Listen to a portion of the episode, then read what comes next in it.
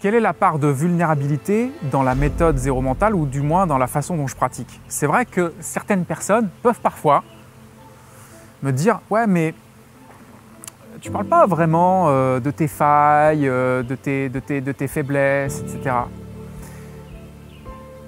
Mais justement, c'est super important que je réponde là-dessus parce que moi, si je vois une faille, une faiblesse, sorry, mais c'est pas moi. Si je vois une faille, une faiblesse, c'est un programme. Moi, pas être le programme.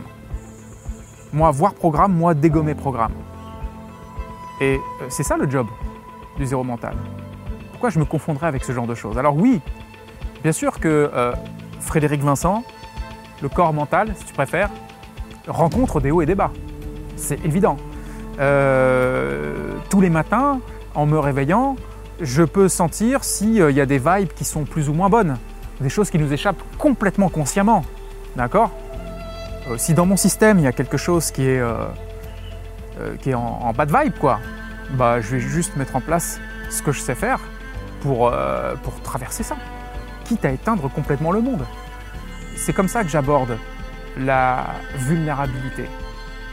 Donc oui, il y a plein de choses vulnérables, mais au fond, aucune ne sont moi. Et c'est pas un déni, hein. c'est juste de la lucidité.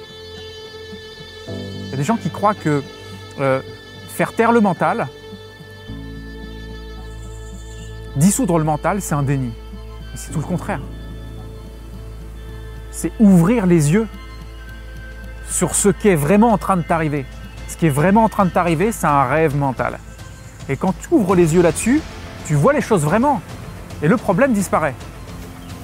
C'est tout l'inverse d'un déni. C'est un réveil.